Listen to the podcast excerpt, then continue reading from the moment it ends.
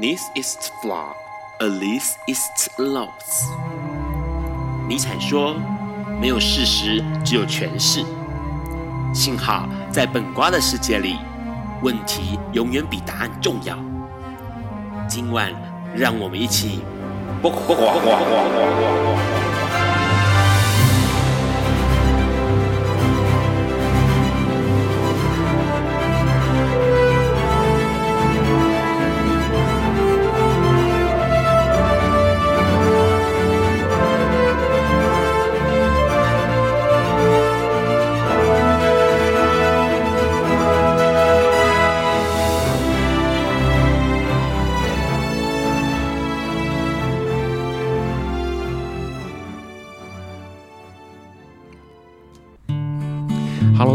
今天是二零一九年四月二十五日，礼拜四晚上九点钟，你所收听到的是《不瓜笨瓜秀》Live 直播，我是 Ron。笨瓜秀每周四晚上九点到十点播出，你可以在中华电信的 Hi Channel App 上面可以收听到。海外的朋友呢，你可以从笨瓜秀的 FB 粉砖上面看到 Live 直播哦。那隔日的周五下午五点钟，你就可以从笨瓜秀的粉砖上面，或者是 Podcast。或者是 Hearlist 这个网站收听到重播。待会收听的过程当中，如果有异常的状况，请重开你的 Hi Channel App，就可以继续收听了。这个礼拜，哎，应该说四月二十五号，感觉起来是一个很神圣的日子。为什么呢？因为再过一个月就可以同志朋友就可以结婚了。那当然，很多消息跟讯息都会是跟这个。五月二十四号可以登记结婚这件事情有关系，待会我们来聊一聊。不过在节目一开始呢，要先讲一个让人觉得很难过而且也很生气的新闻哦。这个新闻其实是发生在台中的一个国小、国小、国中、国中生哦的学校。那这个学校呢是这样子的，因为他在二十二号的时候发生了一件事件，是一个国三的男学生从四楼坠落哦，那导致他的脊椎受伤了，双脚也出现了开放性的骨折。那这个消息是这样说的，因为。呃，他的阿姨认为说，这个学生的坠楼不是意外哦，而是因为霸凌的关系。因为他听到了学生告诉他说，学生的这个霸凌的同学们告诉他说，你的爸爸有艾滋病，所以才会生出你这样子的艾滋病同性恋哦这样的话语，所以让这个学生的呃非常的难过，而且还跟他的母亲说说为什么会有这种情况发生。他的母亲甚至也告诉了媒体说，这个三个学生呢，三个同学非常过分，不仅嘲笑他儿子的外形，而且更在他全班同学面前说，呃，算是霸凌的言语哦，包括使用了艾滋病这样的话语。所以呢，这个学校呢，呃，在收到了学生家长的投诉之后呢，不仅没有理会，而且更说到说啊，这是霸凌的情况了哦。所以呢，用这种得不到理偿、理赔金哦，来来面对这样的事件哦，把它当做是个意外来发生。不过说实在话，这个学生曾经有多次跟他的母亲说，而且母亲也到学校去打了电话，人也到现场去询问到底为什么发生这样的事情。但是学校的老师居然告诉家长的母亲说，这种事情发生了也没办法的事啊，所以呢，你不要去呃不要去想，不要去理会哦。可是这种事情其实发生了，让人觉得非常的生气而且难过。说实在话，很多人会觉得这样的事件就是跟当初的叶永志事情是一样的，透过霸凌，透过言语上面的凌辱哦，让学生不堪其扰，而且甚至做出了伤害自己的举动哦。这样的事情其实值得我们大家关注的。不晓得后续新闻会怎么样的发展。除了这个消息之外呢，当然跟艾滋有关系的，其实是个好消息，因为这个好消息是这样说的：从现在开始呢，全国有十二家医院合作设立了所谓的一站式艾滋匿名快速筛检服务。也就是说，你只要到这个医院去，合作的医院去，就可以用二十分钟的时间来了解到初筛的。的结果，那这样出差的结果呢，其实非常的方便，而且又是匿名的，可以提供很多人相关的服务哦。只要有对自己的这个哎身上的血液有些想法的话呢，其实是可以去这样的服务站来做快速的筛检，然后更了解自己的身体状况了。除了这些消息之外呢，今天是四月二十五号。其实明天四月二十六号是一个很重要的日子，但是很多人都被遗忘了，都遗忘了这个日子。这个日子是女同志献身日。四月二十六号是全世界的女同志献身日哦。那当初这个同这个女同志献身日呢，其实是起源于二零零八年的西班牙多元文化、多元性别运动来推广出来的。那他希望说能够提升女同志社群的能见度，并且鼓励女同志出柜还有发声。勇敢的争取女同志的权益哦，而且对抗这种所谓的厌女或者是恐同的一种歧视哦。那这样的情况呢，其实呃这样的日子定出来，说实在很多人都遗忘掉它了。一直到了二零一七年的时候呢，欧洲女同志杂志《Diva》哦，才呃算是用影片的方式，用报道的方式，让很多人了解到说，哦，原来四月二十六号是女同志现身日哦。换句话说，其实呃透过这样的时间，透过这样的宗旨，我们可以去了解到说，其实女同志也非常非常需要受到重视而且在意的。当然不止男同事了，因为。呃，在同志运动上面，其实男同志的这个呃发声或者是现身哦，总是比较显眼、比较醒目的。相较于台湾的这种呃即将可以结婚的现况来说呢，越来越多人开始讨论到一件事情，就是同志社群对于社会的影响是什么？根据瑞士信贷银行的一个研究报告指出啊，这个研究报告的主题内容是环境、社会还有政治治理哦。他们指出，友善同志。这个员工的企业哦，他们的表现呢，会相较于其他的企业比起来，会高出整整三个百分点哦。也就是说，友善这个企业友善同志的话呢，它的营收表现也会呈于呈现出正相关来。那这样消息其实很有意思，而且也让大家注意到说，其实有越来越多的企业是针对同志表现出他们自己的友好，包括同志婚姻。所以，婚姻平权大平台就开始邀请了相关的许多友善同志企业。呢，来为同志婚姻平权来联联署立书哦。那目前已经有十五个企业，呃，表示非常非常支持的同志婚姻。当然还有包括个人，个人的话就是和硕联合科技董事长童子贤哦，童子贤他也用个人的方式来呃参加了这个婚姻平权的联署。那这十五个企业呢，包括我们很熟悉的 Airbnb，还有 Dawn，还有 Google 台湾、王道银行、台湾的微软，还有。安联啊，安永联合这个会计事务所，贝壳放大，贝壳放大，应该相信很多人都知道，是算是叫募资平台哦。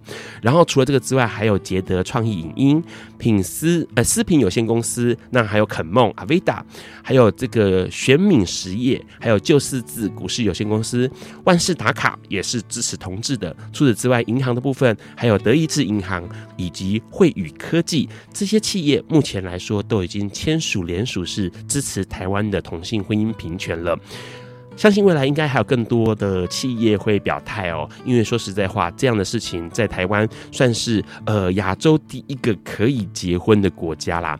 在这个事情来到之前呢，其实台北市政府呢已经抢先开跑了，在我们日前。大概是四月二十三号左右的时间，台北市就已经公布说，哎、想要结婚登记的同志朋友们呢，可以先来预约登记哦。呃，在这个四月二十三号公布之后呢，一直到下午的五点钟左右，四点钟左右，已经收到了三十九对的同志伴侣要预约登记了。那包括十六位的十六对的男同志，还有二十三对的女同志哦。那将近未来也会越来越多人开始报名登记了哦。不过当然当天也可以登记，不过。基本上这个预约可以让你可以先享受到这个预约有保证名额的服务。不过有意思的是，我们可以观察到十六对男同志跟二十三对女同志，感觉起来就是一个呃数字上一个比较大的悬殊比例哦。换句话说，女同志好像对于家庭生活是抱有比较多的期待的。待会我们也可以多聊聊这个部分。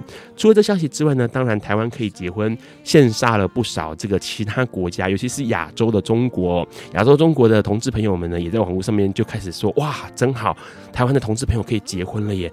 大陆什么时候可以跟上啊？哦，而且许多的这个中国的网友也感叹说：好羡慕哦，因为感觉起来中国应该也不太可能吧？哦，他们甚至有人在说，中国可能现在还在查排哦，排查这个。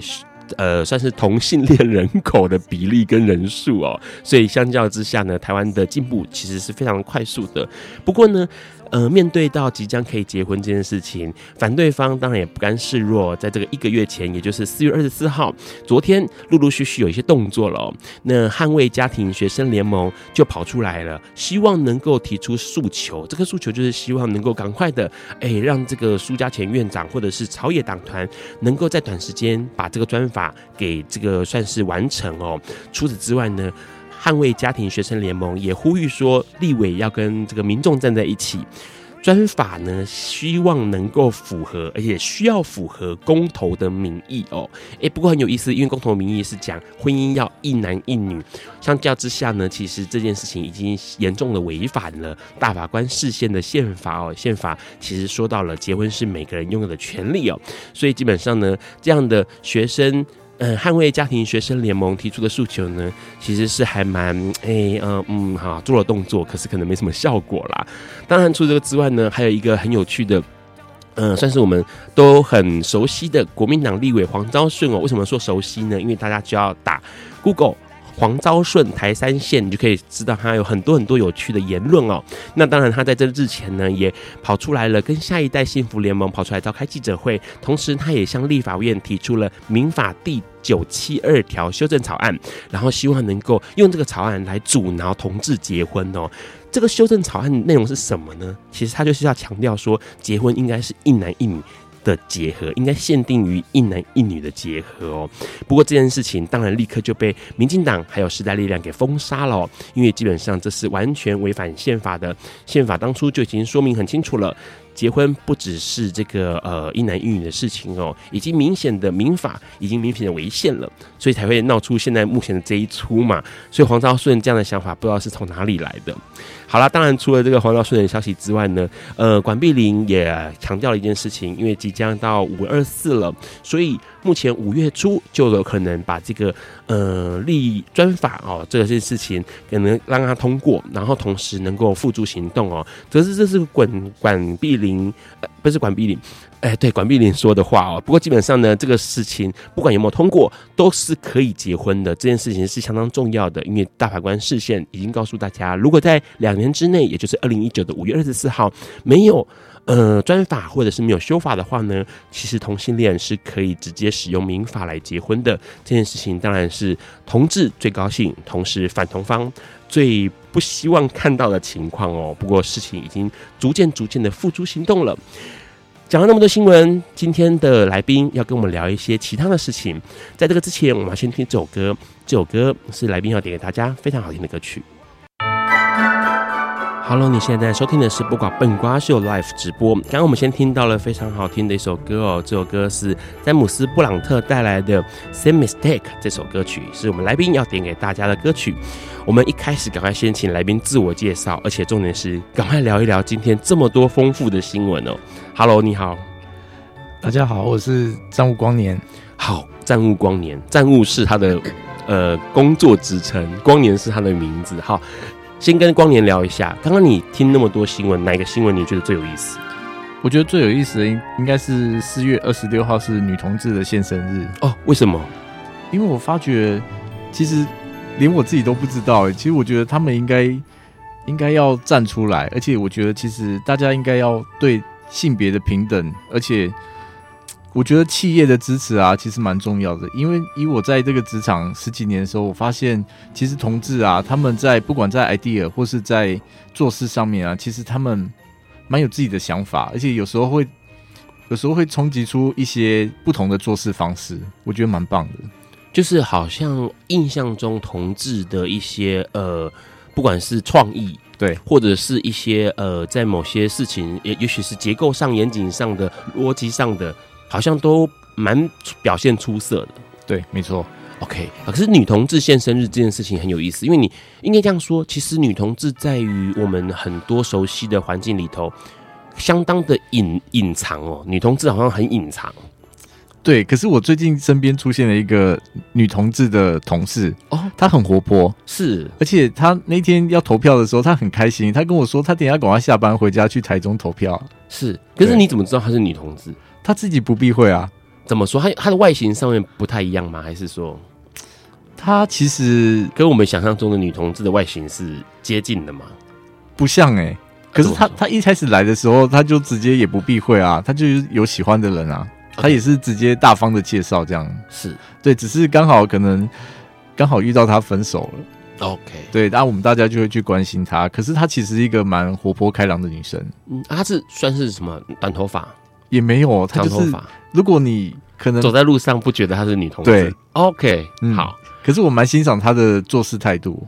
怎么说？就是很认真。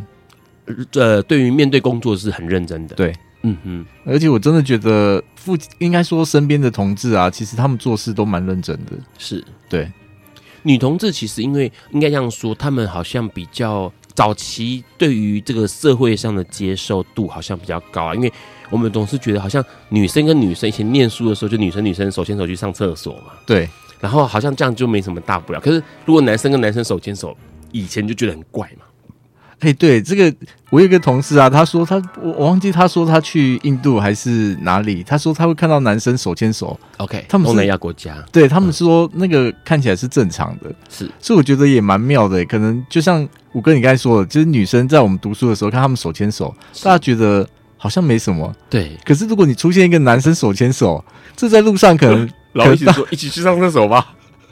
对，可能怪怪哦。东南亚那个事情，我后来也是知道说，好像东南亚对他们来说，呃，你只要喜欢的，呃，就是应该说朋友吧，对，手牵手其实没什么不可以，或者是奇怪。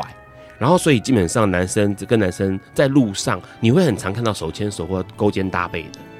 勾肩搭背，我觉得还蛮容易的，表示友好的一个方式。对，OK，好。除了这个女同志，四月二十六号是女同志现身日。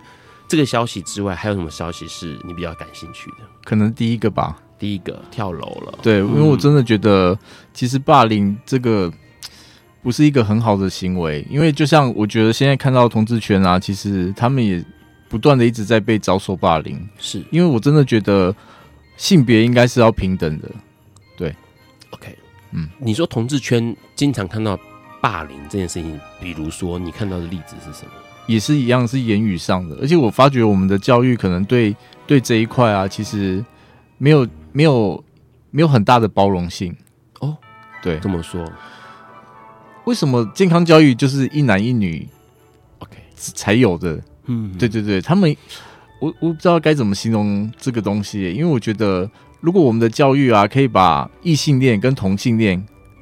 就是当当大家在看你是同性恋的时候啊，就像在看异性恋的时候，我觉得那个没有特别的感觉的时候，那才叫平等。嗯，对。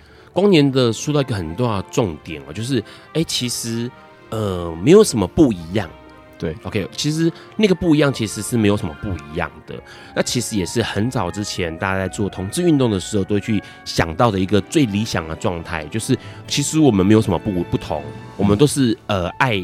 呃，发自爱去爱另外一个人，那呃，也许是对方的性别不一样，但问题是那个爱是一样的，所以其实是没有什么差异性。那换句话说，其实当有一天，呃，看到同志的不再大惊小怪的时候，其实那就是最好的平等了，就是成功了，就是成功的平等了。同样的也是一样，就像比如说，今天你看到了一个 HIV 感染者的时候，你不觉得这是有什么不一样的地方？嗯，那个时候也就是平等的时候的成功了。对对，因为其实说实在话，很多呃，在这个社会，说实在话，你有可能从这个新闻媒体上面的标题或者新闻内容去看到关于霸凌的情况，比如说用 HIV 用艾滋去恐吓对方，好，之前有就有蛮多的消息是，比如说歹徒被抓到之前，就会跟警察说不要靠近我，我有艾滋，那个你就觉得很奇怪，什么时候一个疾病变成是一个武器了？嗯，你你有可能这个警察要抓你的时候，你跟他说你不要靠近我，我有感冒吗？就是就是很奇怪，就什么时候那个一个疾病变成武器？那当疾病变成武器的时候，其实就表示这个社会对这个疾病有的很严重的道德观嘛，表示对这个对这个疾病有着呃极度的恐惧，或者是而且那恐惧恐惧到了是他可以拿来威胁别人。那所同样的这个学生哦，这个国三生，他就被呃同学霸凌说啊，你的父亲就是有艾滋，所以你才会生出你这个同性恋艾滋的的一个一个一个一个学生，这样一个一个男孩子，这真的是一个，然后重点是学校老师好像也不予以纠正。其实我发觉我们身边很多人他们是没有办法接受这个的，接受你说同志还是？呃，艾滋，艾滋，OK，都有，都有，其实都有。对，所以当他们两个加在一起的时候，我觉得就是一个倍数，严严重的，不能接受，不能接受。对，其实很多人他们他们选择的就是，嗯，不去不去听，不去听，也就是假装没看到，眼睛遮起来，耳朵盖起来，当做有事没事这样子。对，其实很多我发觉身边很多人是这样，但其实我只是想要告诉他们，其实。他们的存在啊，其实是跟大家是一样的，是不应该用不同的眼光。是，而且对，其实同志圈哦，光是自己同志圈里面，对于艾滋或者对于娘娘腔这件事情，其实都有一个存在的某个程度的歧视。哎，像有些人就说啊，巨 C 巨娘哦，就是 C 或娘的不要靠近这样。介绍的时候很常看到。对，就是很奇怪的是说，假设今天是交朋友好了，这些人为什么不可以成为朋友？对，好，就是好像在不只是呃族群外，也就是说我们的异性恋社会，保持着歧视的态度，其实社群内同志整本身就挂有了很严重、很严重的歧视，对某些族群的歧视。对，好，讲了，哎、欸，怎么新闻越讲越沉重哦？不过待会我们要跟这个光年来聊一下，因为光年的工作是一个站务员哦，站务。那他看到了很多人，也许因为从这个工作领域来说，看到的人事物哦，会让他想到很多的，有很多的联想。待会我们要请光年跟我们多聊聊。在这个之前，点一首歌曲，这首歌曲也是光年要点给大家的歌曲。这首歌应该很多人熟悉，断背山的一首插曲。好了，你所收听到的是《不寡笨瓜秀》的 Live 直播。我们刚刚先听到了一首歌曲，哦，很多人都很熟悉这首歌，《A Love》，呃，《A Love》，The Will Never Grow Old，一份永远不会老的爱哦。这首歌是断背山的一首很隽永的插曲。今天的来宾哦，要跟我们聊一件事情。之所以会邀请到光年哦，是因为呃，让发现到台湾其实是一个很小的地方。很多的大众交通工具可以很快速的把我们送往到很多地方去哦。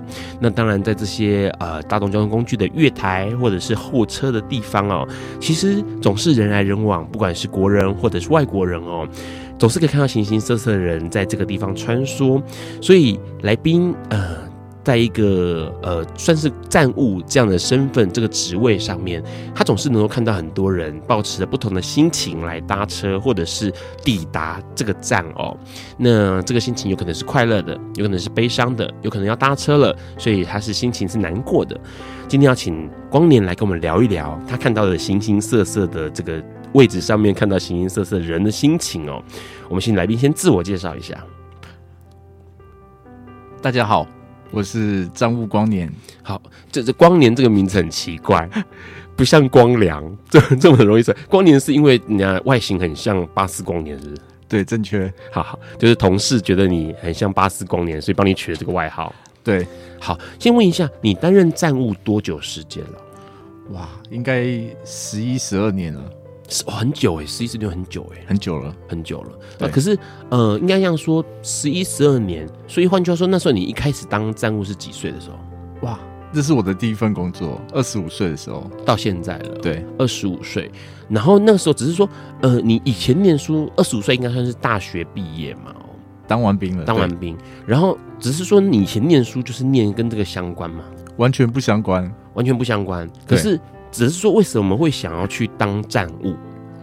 当站务啊，其实其实我蛮喜欢人对人的工作，因为跟人、对人的工作，对，没错。因为我发觉人其实是一种很微妙的生物，哎，就是因为他们，我应该说他们会做出一些很多很多的行为，可是会让你意想不到，而不会像是机器，你对着机器，它可能只是你每天做的事情都是一样的。是对，我发觉我我蛮喜欢对人的工作，就可以看到形形色色的人。对，然后上班的时候有时候可以也可以看看帅哥美女这样子。OK，就反正就不会是面对一成不变的事物啦。对啊，OK。可是呃，你不是念相关科系，然后你却决定要去当站务，那只是说当站务，他就变成说你要什么考试吗？还是准备怎么准备当站务啊？哦，可能那时候。进去的时候比较容易一点啊，啊，只是现在.现在可能进来就比较难。嗯哼，对对对，因为现在可能就是蛮多的考试哦。是，对，当时需要考试吗？当时，当时只是简单的基本几样哎，这哪几样？像国文是一定要的嘛，然后还有逻辑分析，跟还有一些事质性。市值性，市值性这个好像很多企业去都会有，都会也都会去做一个像是问卷啊、填表那种东西而已嘛。对。然后，可是你说逻辑分析是什么？有点像是智力测验的那种。哦，那很简单呢。其实其实蛮容易的，就是照着自己的想法去填就好了。不需要准备啊，其实其实那时候是真的还，哎、欸，英文也有啦，哦，英文也有，对对对对，就是呃，国语跟英文是一定要考的科目，对，然后其他就是像填这个心理测验嘛，填完就行。其实基本上我觉得大专毕业，如果你的英文都是算 OK 的话，其实很容易就进。是，对啊。那可是现在呢？现在变得很困难。哦，对啊，因为蛮多人在抢了。OK，现在变成什么样的困难法？现在。我记得好像还有加考一些其他科目，哎，罗那个微积分之类的嘛。呃，也不会到这么夸张了，因为毕竟，可是他们是有把考题加难。OK，对，比如说国呃国文或是英文的测验，英文难了，英文加测验加难了。对，没错。好，因为可能要面对是更多的那个吧，外国观光客的需求会不会？其实我觉得也还好，哎，真的还好。如果假设今天具备了第三外语，会有比较优势吗？第二外语、第三外语？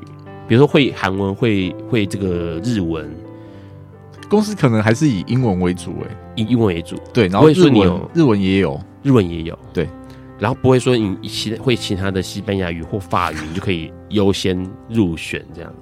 这个我真的不知道他们上面面试的有没有在考量这个东西，就是这个感觉现在就是菜鸟的回答方式，就是我已经菜鸟了，才不管现在人怎么样哎，没有啦，可能可能应该还是会有啦，因为其实其实公司在语言这一方面其实比较重视，对，也算蛮重视的。OK，对。好，只是说那时候，所以换句话说，你也不需要像很多的高普考是需要去补习的嘛？你有没有要补习？不用，不用，不用，完全不用。对，应该我看那个公司应该没有大到外面的人还帮我们开个补习班这样。OK，可是问个问题是，你说要面对人的工作，其实还有很多选择啊，比如说像列车长可能也是啊，或者是说、嗯、呃邮局也是啊，或者是那个。那个银行的柜员也是啊，就是说，其实服务业也是啊。为什么会去选择站务啊？账务这一块，其实其实我们在在这个这个工作领域啊，其实因为公司它会有一个轮派的的内容，是，所以其实其实我们不会限制于只有在同一个位置上。OK，对，其实还还是有它的多元性，还是要去扫地就对了，扫厕所，扫地应该还是。我可能看到地上要不要捡，就是看我们自己这样。可是基本上还是以呃，比如票务对，然后或者是闸口的服务之类的对，或者为主。月台上，月台上。所以你们真的就是到现在来说都没有加考其他的内容的，对？比如说现在考试就一定要会唱张秀清的车站之类的吗？这个 OK，可以建议公司的把它加进去。因为因为对我来说哈，对让来对让而言，我一直觉得有两个工作是我觉得很。很魔幻的，或者很梦幻的职业。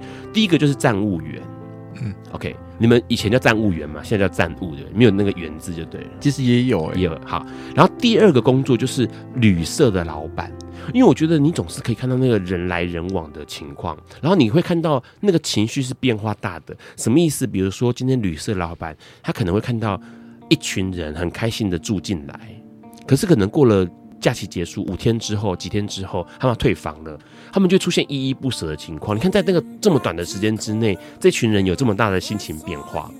然后车站也是一样，就会看到那个人有可能是开心的，有可能是送别难过的，啊，有可能是依依不舍的，然后有可能是生气的，就是那个是好剧烈起伏的一个环境，跟餐厅就差很多嘛。餐厅的情绪就是一样的，可是。呃，在这个旅社或者是在这种站务的情况之下，你就看到人的那个心情起伏是变化好大的，是这样吗？对，其实真的有遇过喜怒哀乐都有诶、欸，就喜怒哀乐都有，对不对？对，真的。好，待会我们下一个节目，下一段节目里头，要请光临跟我们聊一聊，因为其实说真的，这些事情十一年不是一个短的时间，他已经看到了很多，哎，也许是印象深刻的。或者是好笑的，或者是让他很受不了的哦，或者让他觉得很窝心的事情。那这样的事情，其实在呃这个战务身上总是可以看到。那到底光年看到了什么？在这个之前，我们要先听这首歌，这首歌也是站务要点给大家的歌曲。Hello，你现在在收听的是播瓜笨瓜秀 Live 直播。刚刚我们先听到这首歌哦，The Street 带来的这个为你守候，The Man Who Can't Be Moved，首创乐团的一首非常好听的歌曲。呃，不晓得光年站务光年他守候的是谁哦？先来聊一下，就是其实这十一年不算短的时间里头，你哎，应该看到很多有趣的事情吧？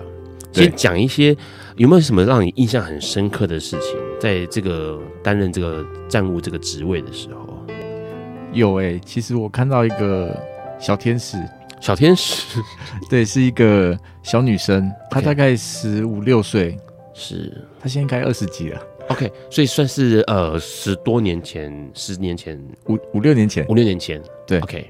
因为我那时候看到她的时候，其实为什么知道她的年纪呢？是因为其实那时候站在闸口，因为很忙，是，然后闸口那边大概聚集了应该有五六个人，人就是一直在等着问问题，全部就塞在那个小洞口那边，OK。然后我就发现这个妹妹啊，她其实。她也没有，她其实应该是要排在中间，可是她都被人家一直插队，她就一直在站在中间的地方，可是她都也不动，可是她就是一直看着我。是，然后我服务完其他客人的时候啊，他也没有主动上前，然后我就觉得这个人应该是需要帮助，可是他也可能讲不出，可也不知道，我不知道他是不是不知道怎么去，就是请哎、欸、找出哎、欸、请求问问题啊，对对对对，然后我就主动上前问他。然后我记得他开口的第一句话，我我其实内心蛮蛮蛮激动的，是。因为我发现他不是正常人，OK，所以我说他是小天使。然后因为他他想要我们帮忙，可是好像就是不容易开口，是对，所以我就很仔细的聆听他，然后跟他借了他的车票，所以他也把他的爱心证件拿出来，嗯。对，所以我就看到他有一个一些身体上的残缺，是对，所以他可能讲话没有办法这么清楚。嗯，对。可是我觉得此刻啊，我觉得他他比一些客人啊要来的更有水准。是对，因为他他就在那边选择默默的等你，等你有空。嗯，对，他不是一直就是，其实我发觉服务业做久，你就会发觉大家就是一到现场的时候啊，谁比较大声？就是好像你就要先服务他，是。可是我那时候反而觉得他这个客人是一个优质的客人，是对。当下其实走的时候，因为他其实讲话也不太清楚，所以他只是用手语的谢谢，一直比着跟我说。是。可我当下的时候，目送他就是下了那个手扶梯之后啊，就是消失在那手扶梯的时候，其实我当下心里面蛮蛮多的感感触上心头，就是觉得说，其实。我不知道老天怎么评，就是让这个人，就是有没有完美？嗯，应该说让他的身体全部都是完整的。是，可是我不知道他们怎么去判断。但是我希望能祝福他，就是在往后的人生可以更顺遂，这样是不会遇到一些不开心的事。他他那时候是想要询问什么事情？他其实只知道问我说，很简单，就是他想要提早搭车而已。哦，OK，哎，对，呃，不是那，不是他要搭的班次，他想要提早，可以吗？这样子，对，OK，好，那所以你那时候他的回答，他的跟你询问是用呃手写，还是说断断续续的语言？对，断断续续断断续续的语言，而且是嗯不太清楚的。OK，对，好，这个问题是，其实有有意思的是说，假设他今天遇到了一个。可能比较没耐心的站务的话，他可能就会受到欺负哎，因为有可能很多人觉得说，我根本听不懂你在干嘛，然后那个人可能这个站务可能就会告诉你说啊，就是这个时间呐，你就这个时间再来就对啦。他有可能遇到这样的人，对不对？其实也也是有可能啦，是对，只是可能刚好我那段时间很忙，或许或许有时候。很忙的时候，我们不会这不会想到说自己的口气可能会不好。只是我当下看到他的时候，因为我只是觉得说，这个妹妹站了有一段时间了，是对，而且她就是，也就是呆呆的在那边看着我们。是对，我觉得还是他可能应该是需要帮忙。是对啊，所以就是主动上前去问他。是，其实我们的社会还蛮多需要被帮助的人。对，那有可能包括，因为呃，让之前接触了一大票的这个算是不管是身心障碍的朋友，那其实他们真的很需要，应该这样说，他们可能不会告诉你他需要被帮助，但是当你呃，好啦，比较贴心的去观察到他们需要帮助的时候，他们其实很感谢，在心里头会很感谢。那当然，其实有可能，比如说举个例子，可能是身障者，那他的轮椅或者是他的这个呃行动比较不便，他可能不晓得该怎么办才好。哦，也许这个设计在这个环境上的设计不是那么优良的时候，他可能就会很无助。那但是问题是，很多的障碍者会觉得啊，那就算了，谁叫老天爷给我这样的呃残缺，那就算了吧。所以其实让一直很在意这件事情，就是过去为什么让很常在做社会运动的时候，会把障碍者的议题给放进来，因为比如说这样环境的不友善这件事情让就觉得很愤怒。哦，尤其是身障者的不友善就很可怕。比如有一些残障坡道，那个陡的程度六十度，你要谁上得去啊？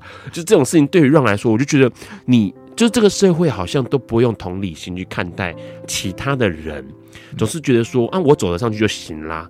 可是从来没有想过说，可能这个朋友他是需要助助行器，或者拐杖，或者是用轮椅，那这样的坡度根本不可能上得去。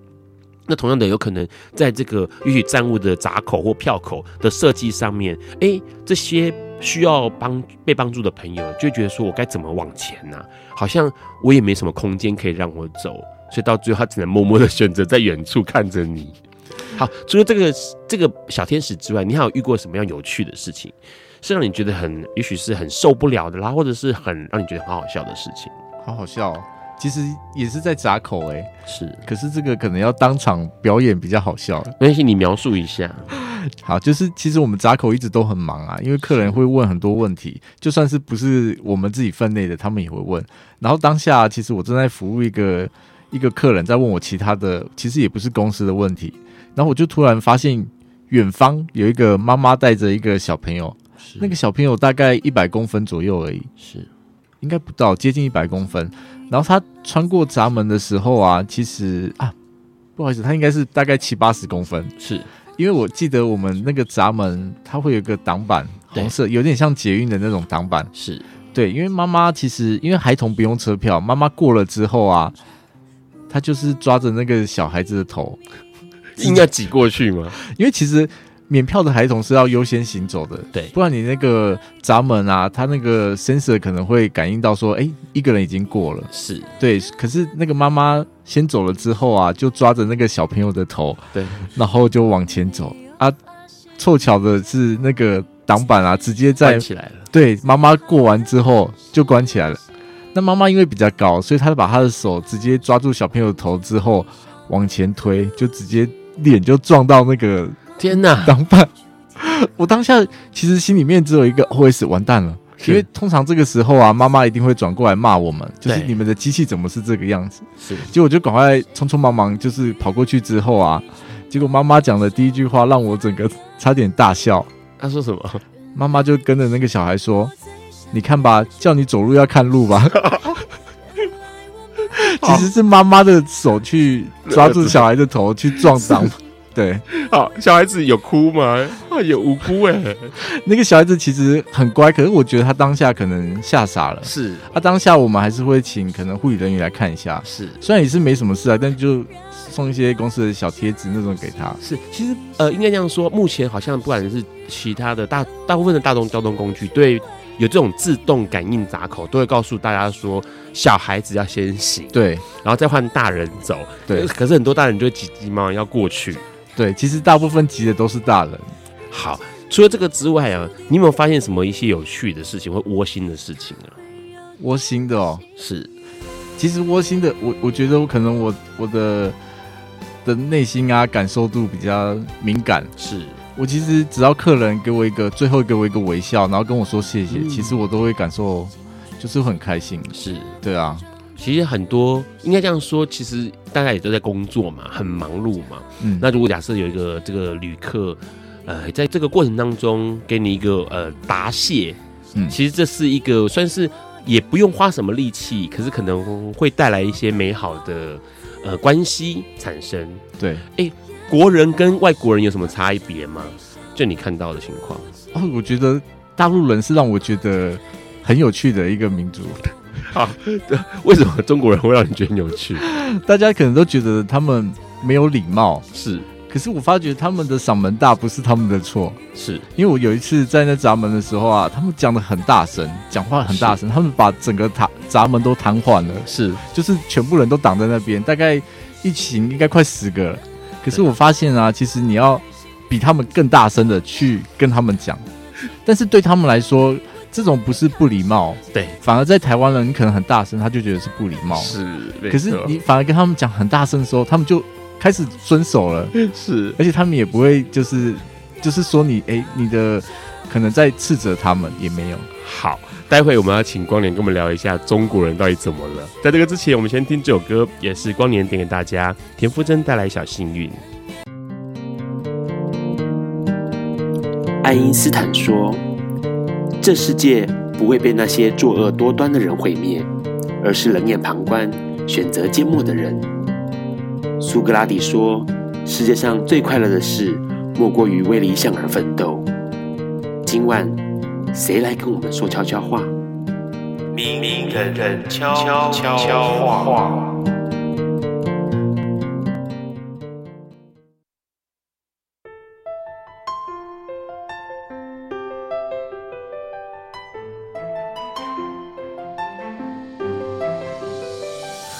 Hello，你现在在收听的是《播瓜笨瓜秀》Live 直播。赫然发现到 Ron 在做音乐的时候忘了把名人悄悄话放进去。好，不重要，没关系，我们赶快继续跟我们的光年聊一下中国人怎么了。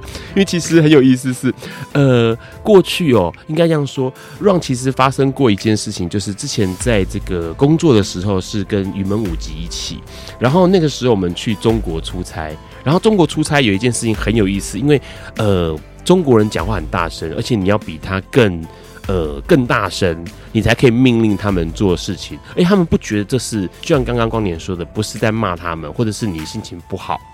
像，呃，去吃东西最明显，你可能要很大声的斥喝。我们我们觉得是要斥喝，可是他们其实不是，只是把分贝，你只是分贝比较大声而已。你很大声喊服务员。然后你重点是你不能够说请谢谢对不起，你要直接下命令句。水呢？饭呢？就是你不可以说，请问我可以有一杯水吗？不，不用这样子的。就中国人是直来直往这个民族，对他们比较不会注重到你要说是服务嘛。可是其实我觉得当下应该效率要比服务来的更重要。OK，他们很在意的是效率。对，好，除了这个之外，有没有看到一些有趣的事？因为呃，Ron 曾经过去有观察到一件事情。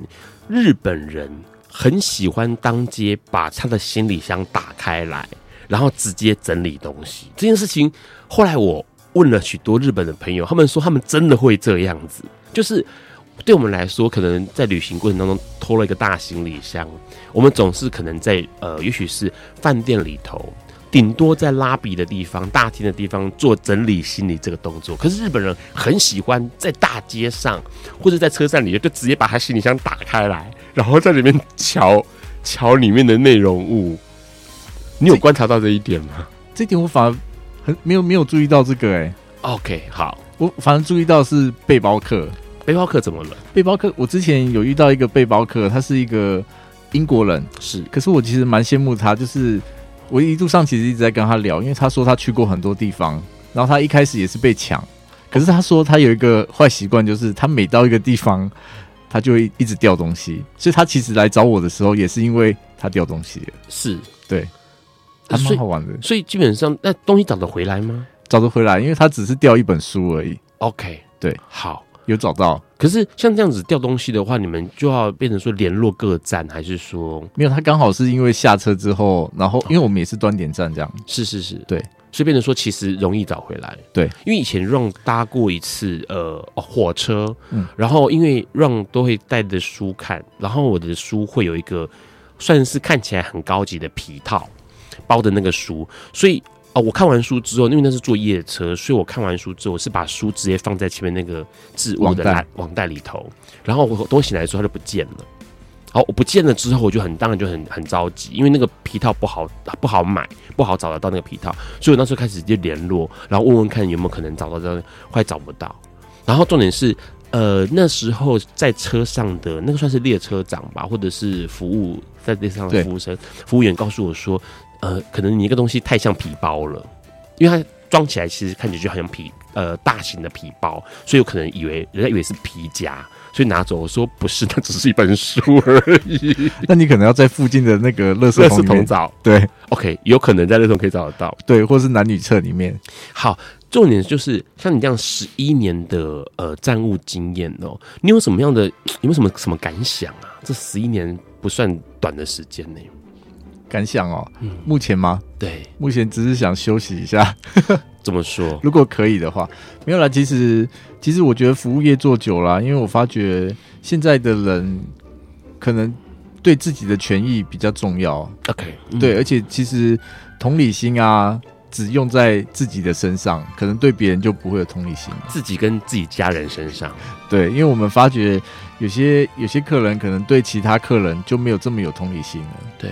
对，像我之前有遇到一个妈妈，她生了双胞胎，是，可是她要求的却是我们画给她一个轮椅位，嗯，可是我觉得，因为车上其实轮椅位已经很少，是。对，可是可是那个妈妈就说，因为她生了双胞胎，可是她推的娃娃车比较大，是，所以她希望我们画那给她，可是当下其实我们还是会希望她把娃娃车收起来，因为其实毕竟那个轮椅位是要保留给。真的就是行动不便的人，对对对。可是他就在那边就跟我吵了很久。是，可是其实我发现，其实公道还是自在人心啊。因为旁边的客人其实如果知道，他们知道啦，然后他们也会帮我讲话。嗯，对，因为其实为了这个这个保留的，一定就是保留给那些需要的人。对对啊。可是他们的同理心却只用在他们身上，因为他就会说：“哎，你没有同理心。”可是，如果我把这个位置划给你，那谁来保障他们？是，对啊，因为有可能接下来就有生长者需要这样的位置了嘛？对啊，正确。OK，因为因为这样说，呃，基本上啦，上车之后很多的东西应该就要被收起来，保持走道净空吧？因为很多。呃，让自己搭乘大众交通工具的那个经验，就是很多人好像就会很自私的，比如说我的行李箱一定要跟着我在一起，对，然后他就可能就站到走道的呃通行的路线，对，然后有可能还会把它塞到有些人呃站走道，这是最夸张的，然后当然还有人是把它站在那个插在那个就是自己座位的前面，然后你知道里面那个人就很凄惨，他就出不来，然后每次出来就要大费周章的搬来搬去，对。对，这种人其实很多，对不对？蛮多的。上车把鞋子脱掉，然后把鞋子 把脚挂在前面的椅背上面。哦，这个真的不好说，因为我真的也看过。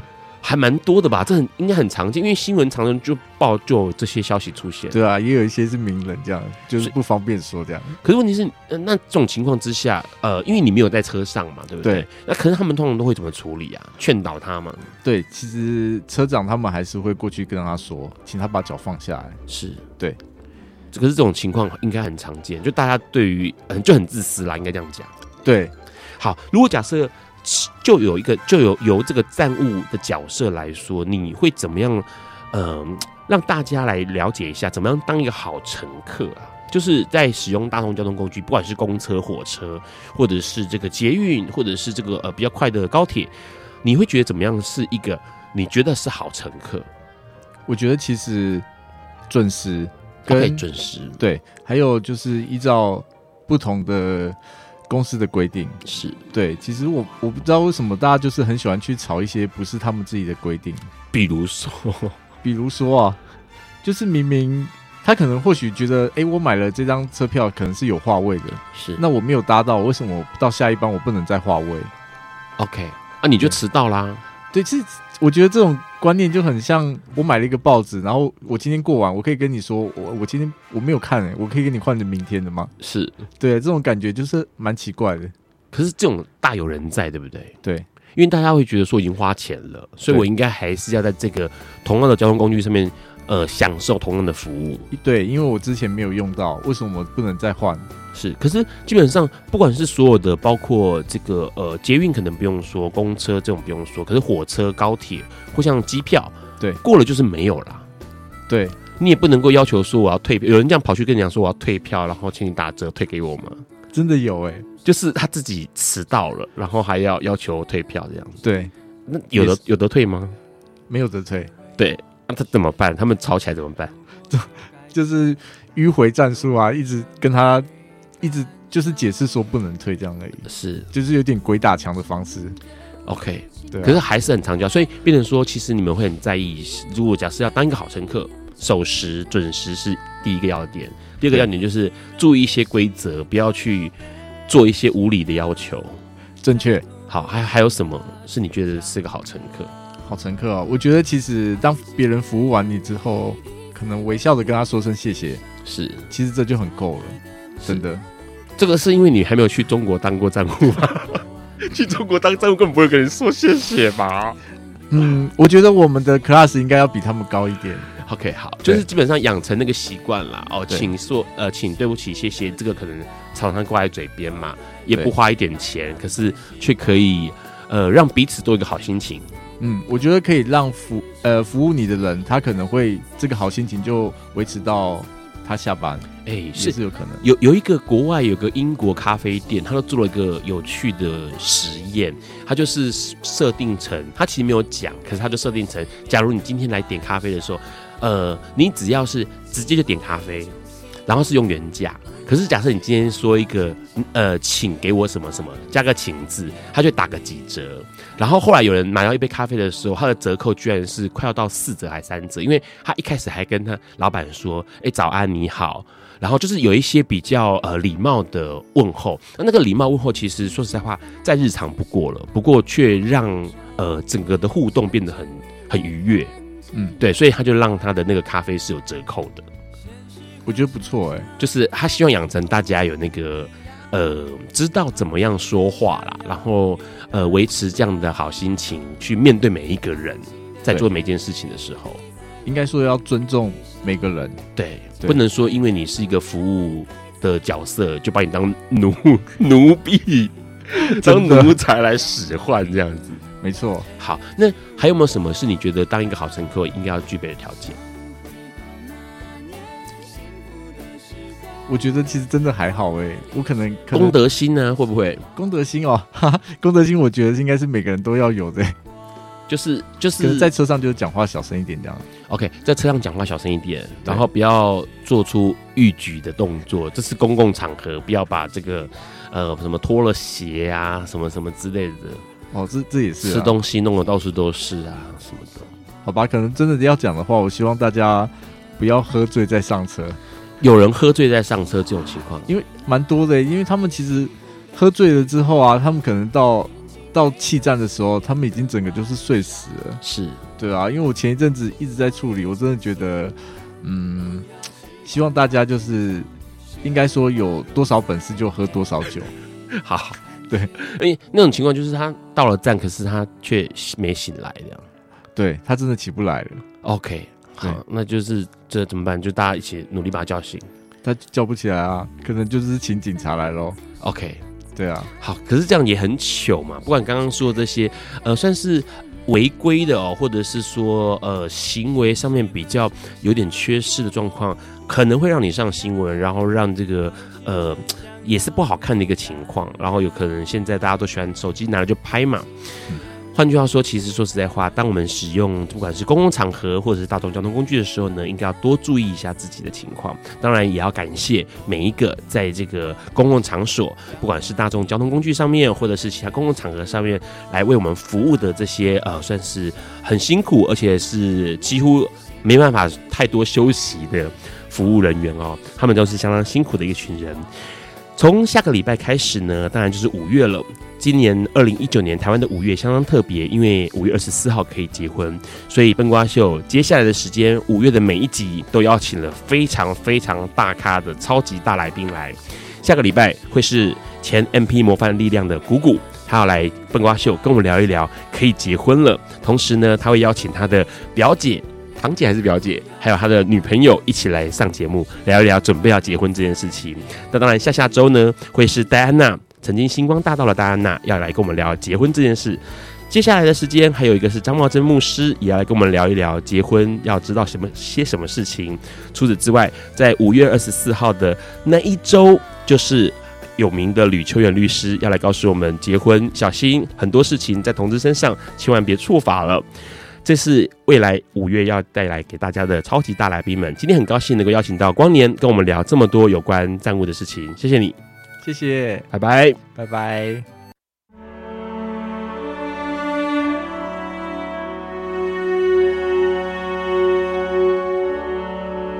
以上节目不代表本台立场感谢路德协会与中华电信协助播出。